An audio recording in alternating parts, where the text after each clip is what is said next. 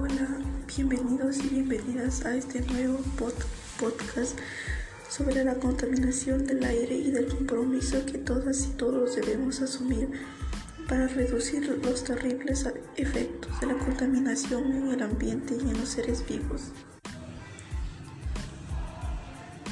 En la actualidad, la contaminación del medio ambiente y la destrucción de los recursos naturales han suscitado una, creciente preocupación en la sociedad y su debate alcanza a todos los sectores de la comunidad. Ello ha obedecido fundamentalmente a la paulatina toma de conciencia acerca de los peligros que la degradación del ambiente entraña para el presente y el futuro de la humanidad, ya que en definitiva lo que está en juego es la propia supervivencia de la especie humana. En es en las últimas décadas que la cuestión ambiental comienza a ocupar los primeros lugares de la atención mundial. esta preocupación actual por el deterioro ambiental se ve plasmada en diversas iniciativas adoptadas por la comunidad internacional a partir de la Conferencia de las Naciones, Naciones Unidas.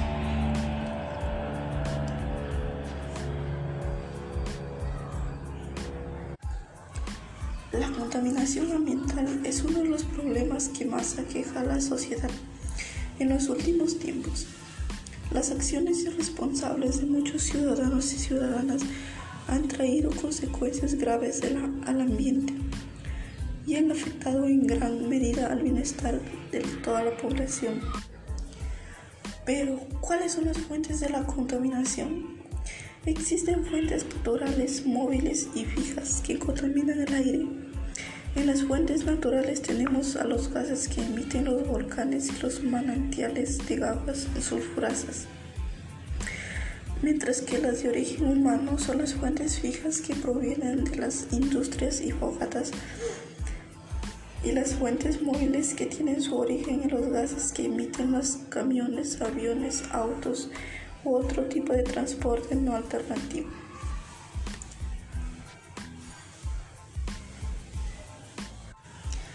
¿Y cuál es el efecto de la contaminación en los seres vivos y en el ambiente?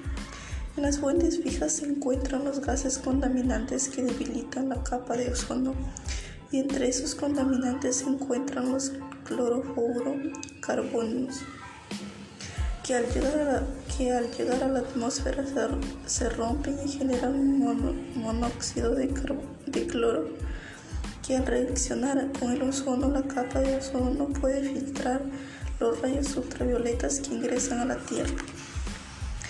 Tengamos en cuenta que los rayos ultravioletas son parte del medio ambiente y la vida en la Tierra, no obstante su ingreso en exceso a la superficie terrestre, pone en peligro la vida de los seres vivos. Entonces, ¿nosotros qué podemos hacer ante esta grave situación?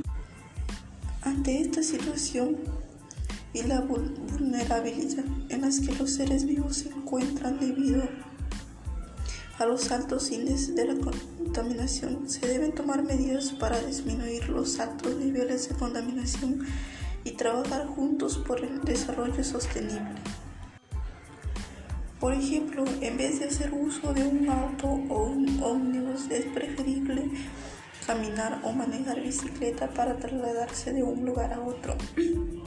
Y haciendo esto se beneficia nuestra salud y se colabora con el cuidado del medio ambiente.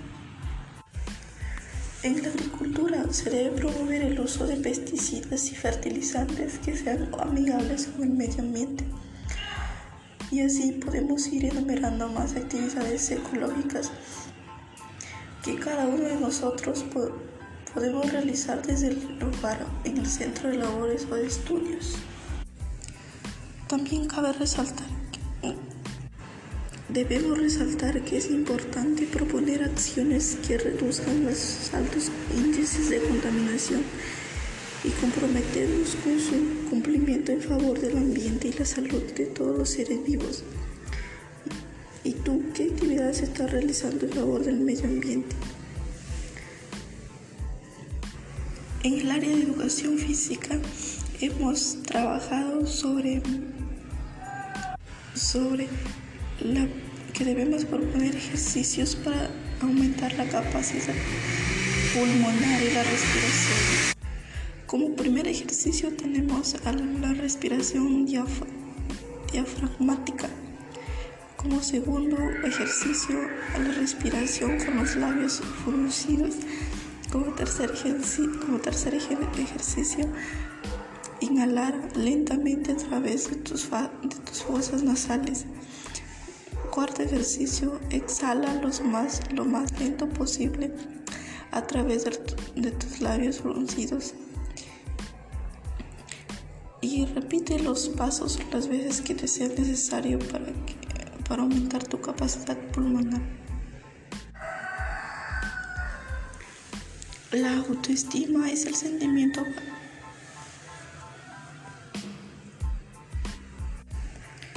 en el área de desarrollo personal, ciudadanía y cívica hemos trabajado lo siguiente. La autoestima es el sentimiento valorativo de nuestro ser, de nuestra manera de ser, de quienes somos nosotros, del conjunto de rasgos corporales, mentales y espirituales que configuran nuestra personalidad. Esta se aprende, cambia y la podemos mejorar es a partir de los 5 y 6 años cuando empezamos a formarnos un concepto de cómo nos vemos, de cómo nos ven nuestros mayores, nuestros padres nuestros maestros, compañeros, amigos, etc. Y las experiencias que vamos adquiriendo. Según cómo se encuentra en nuestra autoestima, esta es responsable de muchos fracasos y éxitos ya que una autoestima adecuada vincula un concepto positivo de, mí mismo, potenciará la capacidad de las personas para desarrollar sus habilidades y aumentará el nivel de seguridad personal, mientras que una autoestima baja enfocará a la persona hacia la derrota y el fracaso.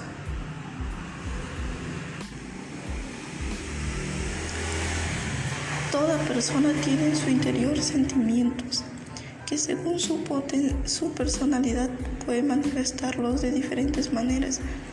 Muchas veces estas manifestaciones dependen de otros factores, según el lugar físico, sentimental y emocional. Estos pueden influir positiva o negativamente en la formación de la persona o, o sea en autoestima. Este tema lo desarrollamos debido a que estamos en una etapa en la cual intentamos definir nuestra personalidad tomando diferentes modelos ya que nos relacionamos en distintos ámbitos. Además nos interesó ya que era un tema en el cual teníamos escasos conocimientos. Esto nos motivó a investigar a fondo el tema ya que los, lo consideramos importante para el desarrollo y la constitución de una buena vida. El objetivo de esta investigación científica es responder a nuestras dudas planteadas como hipótesis.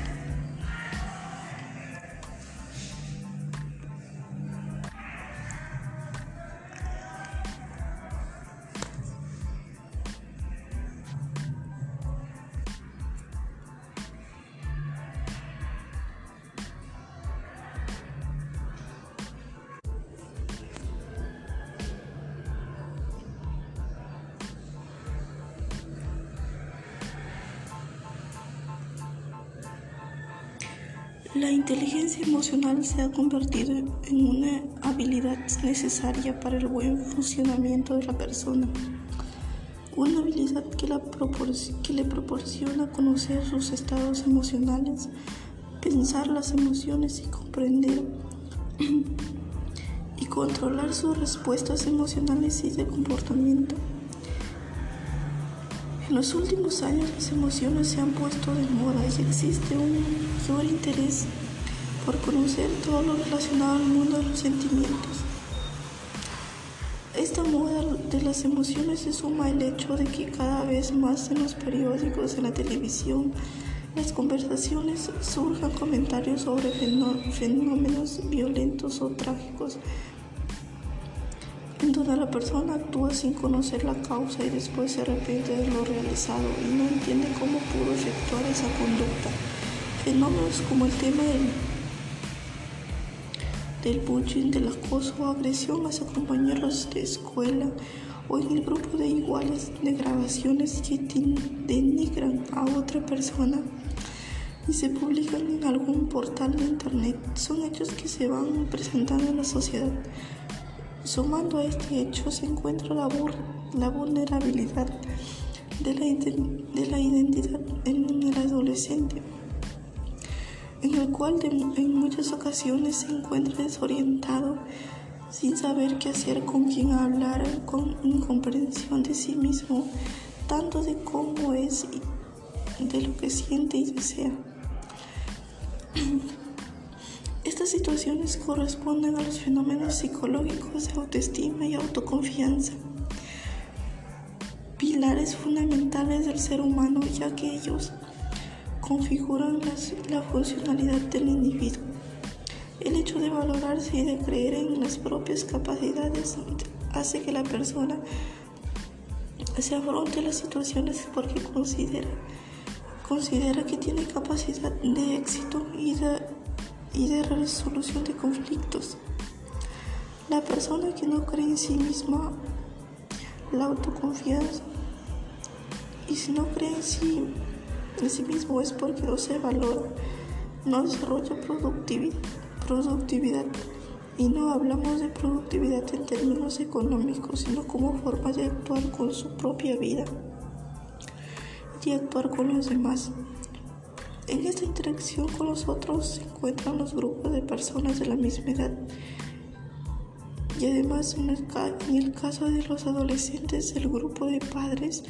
De esta forma, el contexto de interacción está formado principalmente por las relaciones interpersonales con los iguales y las relaciones con los padres. El adolescente se caracteriza por vivir explosiones de sentimientos y de su incomprensión, por lo que el hecho de expresar correctamente las emociones es un indicio de un funcionamiento adaptivo social del individuo. Y en esta misma línea de pensamiento, que, que es una autoestima elevada, es un factor imprescindible para el óptimo funcionamiento adaptivo del ser humano.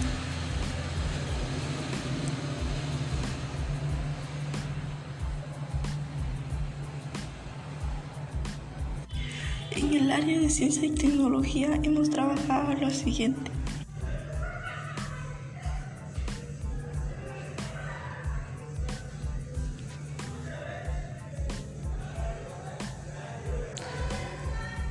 Hemos trabajado la contaminación atmosférica. Se entiende por, contaminación atmosférica la presencia en la atmósfera de sustancias en una cantidad que implique molestias o riesgos para la salud de, para la salud de las personas y de los demás seres vivos.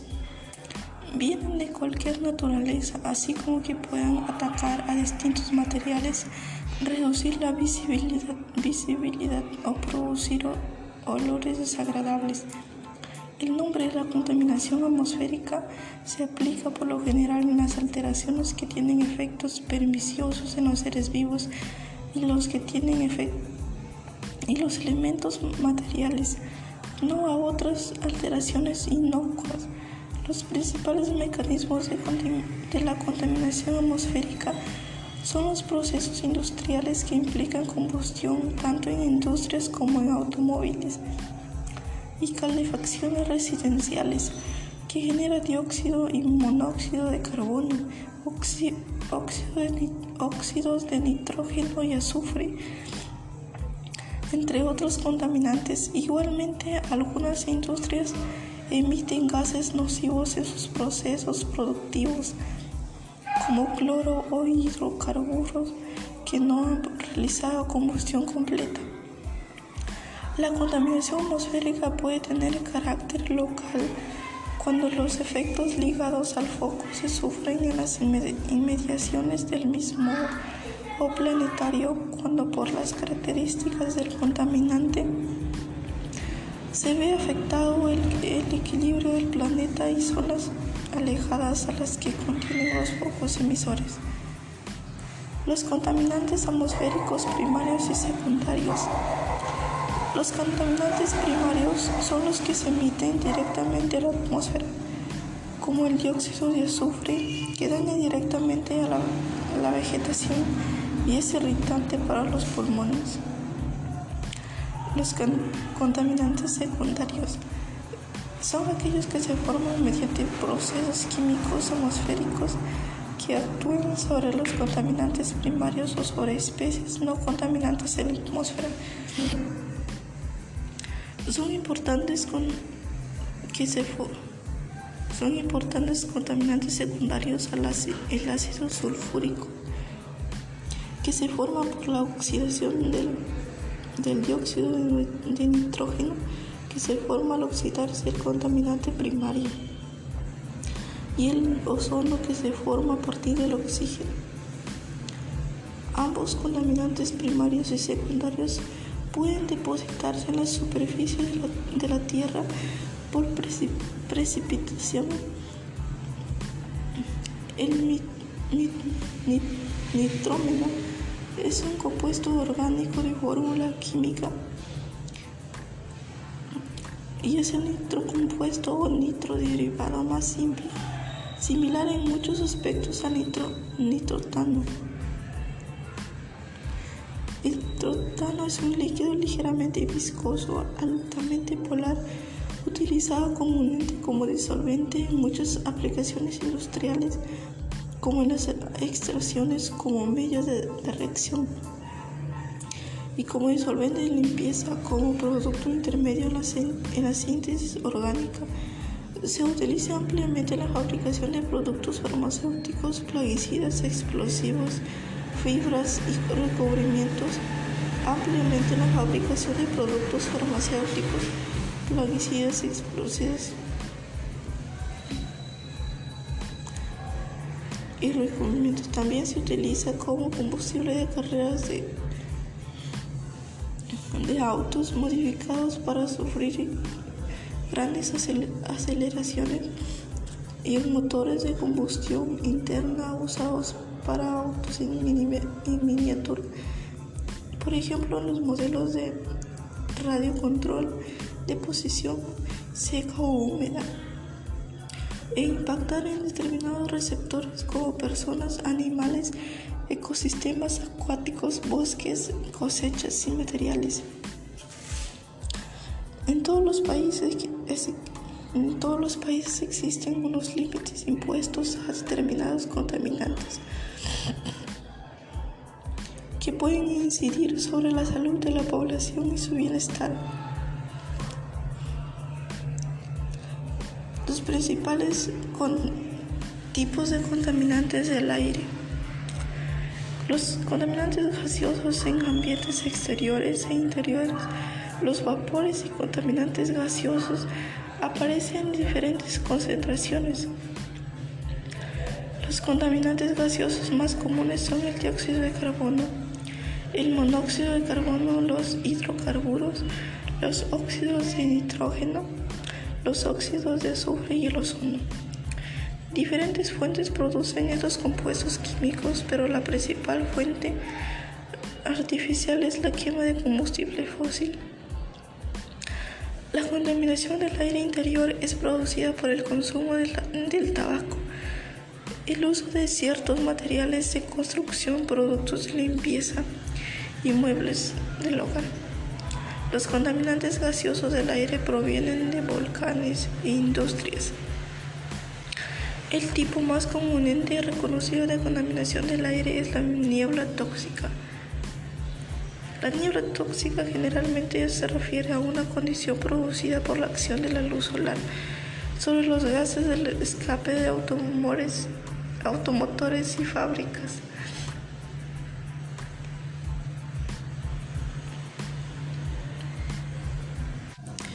En el área de ciencias sociales hemos trabajado lo siguiente.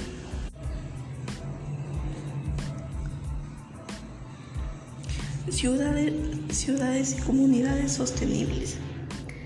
El desarrollo sostenible abarca en su totalidad y generalidad la, la, satisfacción plena de las necesidades actuales sin afectar a los recursos, posibilidades sin provocar escasez de ellos a las generaciones futuras.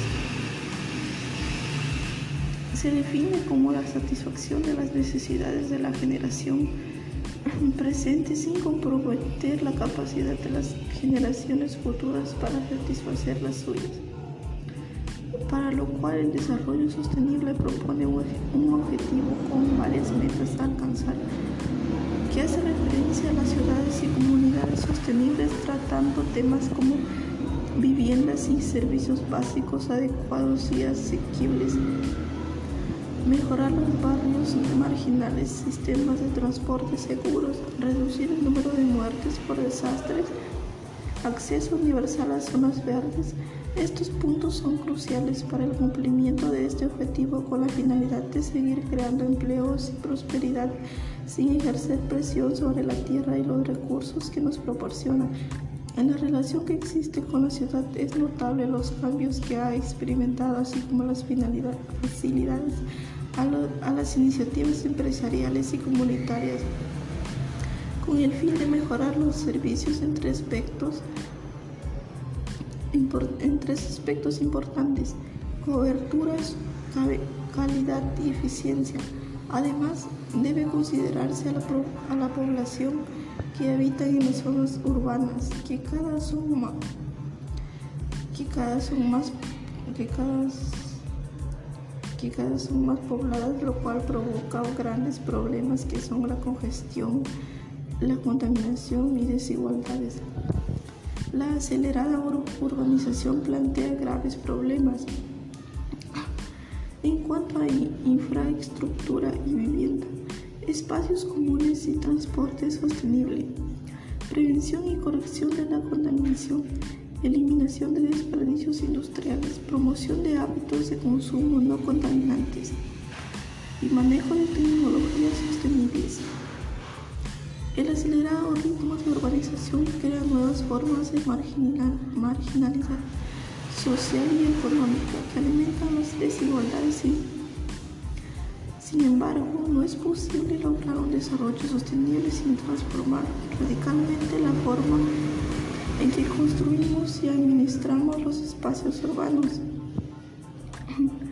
Por eso, al decir que se debe aumentar la urbanización inclusiva, sostenible y la capacidad para lograr una planificación integrada y sostenible de los asentamientos humanos de todos los países.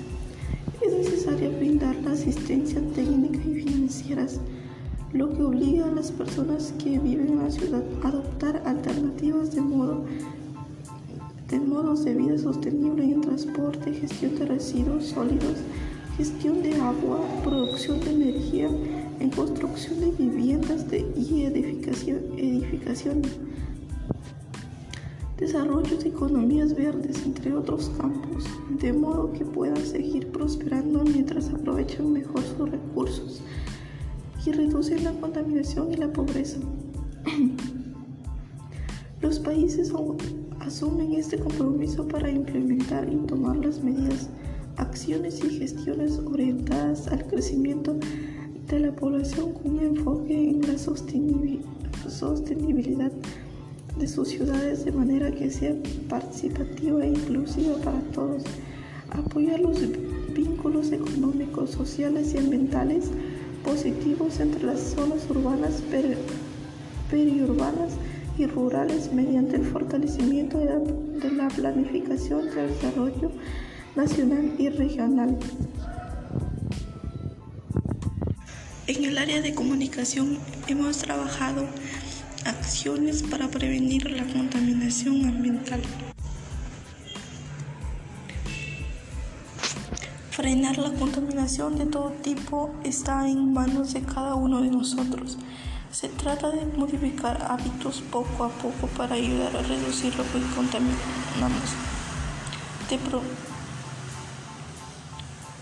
Como primera acción, sería utiliza el transporte público.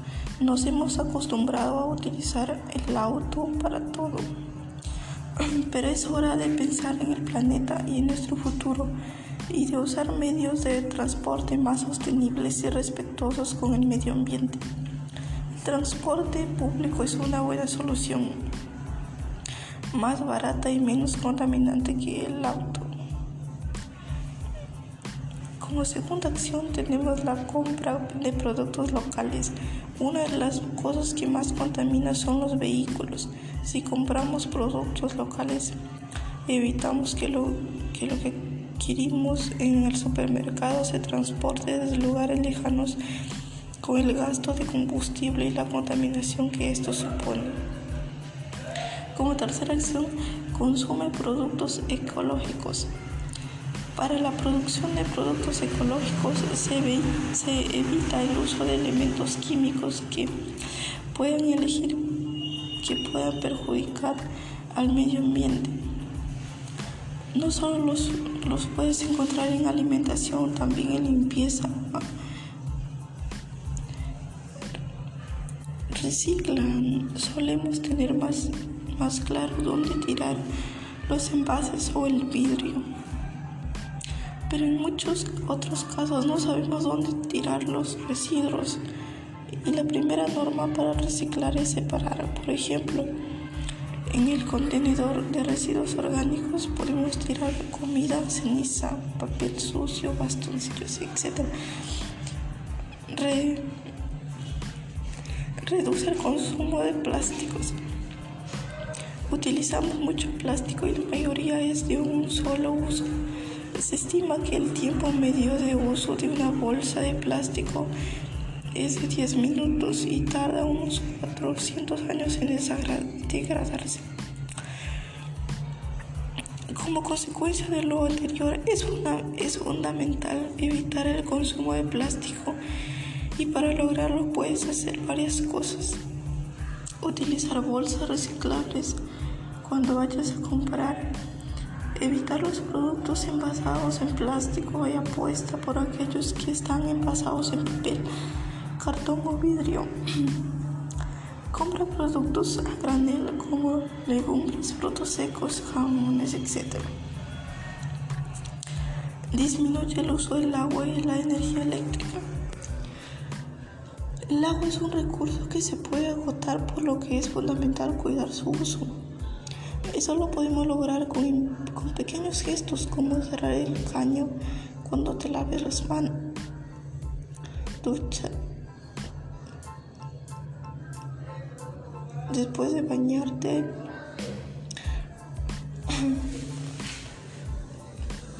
En el caso de la energía eléctrica es fundamental reducir el uso optando por electrodomésticos de bajo consumo utilizando bombillas tipo LED apagando las luces de casa cuando no estemos evitando los aparatos eléctricos.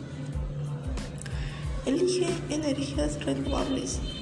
Las energías renovables son aquellas que se obtienen de fuentes naturales que producen energía de mate de manera inagotable como pueden ser el sol, el aire o el mar. Además de ser inagotables, no tienen impacto en el medio ambiente para, impacto en el medio ambiente para utilizarlas. En el área de matemática hemos trabajado sobre, las, sobre los números o cantidades de muertes que se producen a nivel mundial, nacional y regional, ya que se producen muchos, muchos casos donde las personas este, mueren mueren prematuramente bastantes. Entonces por eso se, se persiste en decir a, los, a las personas que se debe cuidar el medio ambiente para que así no se contamine y evitar las muertes que se propagan a nivel nacional. Espero Espero te haya servido de todo lo dicho lo anterior y yo creo que con eso es, es este, es suficiente para poder tomar conciencia y cuidar nuestro medio ambiente. Muchas gracias por llegar hasta el final y recuerda que, que todos y todas comprometidos con el medio ambiente y nuestra salud lograremos el desarrollo sostenible. Hasta la próxima y comparte este podcast para que más personas se sumen al compromiso de realizar acciones para reducir los altos índices de contaminación. Muchas gracias, hasta la próxima.